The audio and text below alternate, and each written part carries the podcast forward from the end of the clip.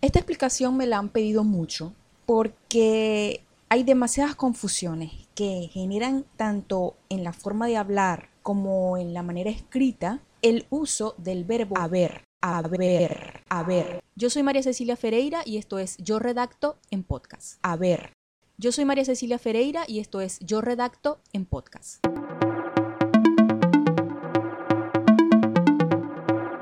Lo primero que debemos tener claro es que el verbo haber, además de ser un verbo auxiliar, es también un verbo impersonal. ¿Qué quiere decir esto? Que no se conjuga como normalmente lo hacemos con otros verbos regulares como correr, yo corro, tú corres, él corre, nosotros corremos, vosotros corréis, ellos corren, jugar, comer, beber, etcétera, etcétera. Solo se conjuga con la tercera persona del singular. Recuérdenlo siempre tercera persona del singular. Esta es una de las pistas que quiero darle. Es la clave, la señal para comprobar que estamos usando de forma correcta este verbo en todas sus formas, aunque hay algunas excepciones que les quiero comentar luego. Es decir, entonces, la palabra hubo, ha o había, todas conjugaciones, tercera persona del singular del verbo haber, se colocan en una oración de forma singular. No se dice hubieron, han o habían. No se dice hubieron, han o habían.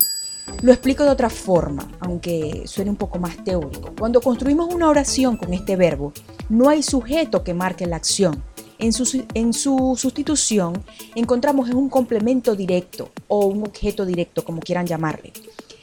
Eh, Recordemos que un verbo se conjuga en una oración según el sujeto y no según los complementos. Vamos a poner un ejemplo. En la disco había muchas personas bailando. O cuántos invitados hubo en la reunión. Incorrecto es decir, en la disco habían muchas personas bailando. O cuántos invitados hubieron en la reunión. Eso está mal. Está mal. No se debe usar. Yo creo que quizás el, ver, eh, quizás eh, la forma hubieron es la más, eh, la que genera un poco más de ruido cuando alguien lo escucha y, oh, eso se, oye mal.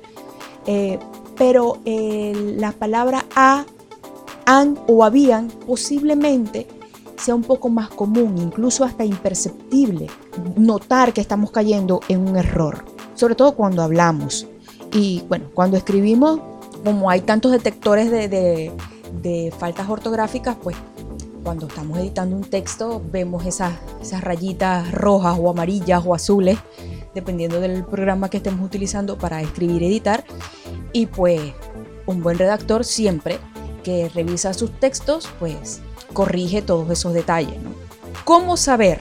Que es aquí donde quiero dejar el mensaje y esa clave, esa pista que les va a permitir detectar cuándo está mal empleada esta palabra.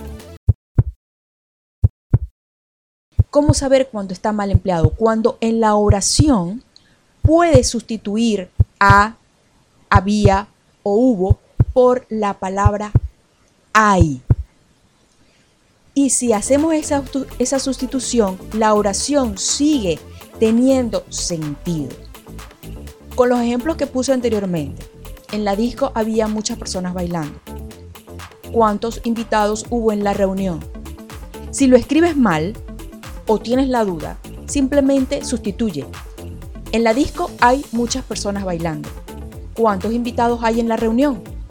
Si estas oraciones tienen sentido en otro tiempo, no importa, pero siguen teniendo sentido, si sigue siendo posible esa situación, entonces cambia habían y hubieron por a y hubo.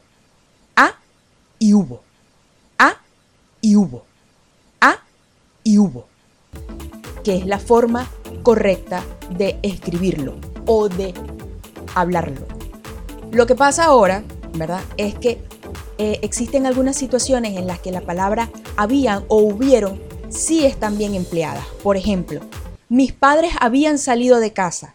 Cuando hubieron terminado de cenar, regresaron. En este caso, en este caso la forma verbal hubieron es la que corresponde a la tercera persona del plural del pretérito perfecto simple o pretérito de indicativo del verbo haber. Hube, hubiste, hubo, hubimos, hubisteis, hubieron. Pero para no complicarnos tanto, porque hasta a mí me cuesta pronunciarlo, te repito, si tienes la duda, lo único que hay que hacer es sustituir hubieron o habían por ahí. Si no tiene sentido, entonces es correcta la utilización. Vuelvo a repetir los ejemplos donde sí es correcto la, eh, la, utilización de la palabra habían o hubieron.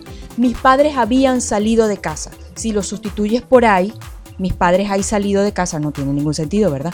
Cuando hay terminado de cenar, regresaron, tampoco tiene sentido. Entonces allí, en esas, en esas conjugaciones del verbo, sí es eh, correcto, sí es correcta su utilización.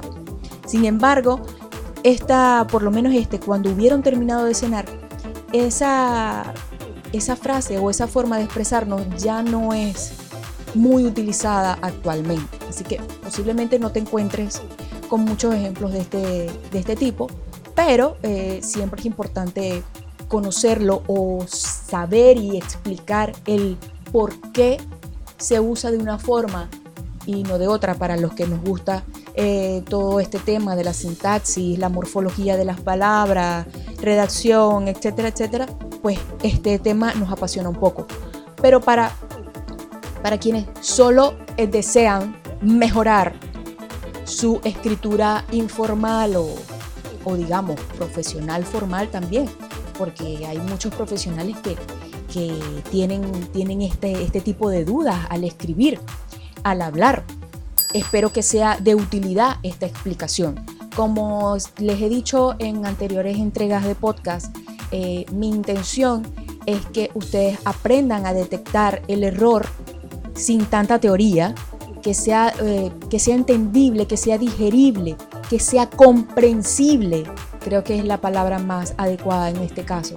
Que sea comprensible para ustedes identificar cuáles son las palabras adecuadas para formar una frase, una oración o para expresarnos mucho mejor porque como también ya les he comentado, no importa la profesión que tengas, si no culminaste el bachillerato, lo que sea, lo importante y lo que, y lo que quiero conseguir yo con estos con estas entregas, con esta información que quiero compartir con ustedes, es que cuidemos y amemos nuestro hermosísimo idioma español.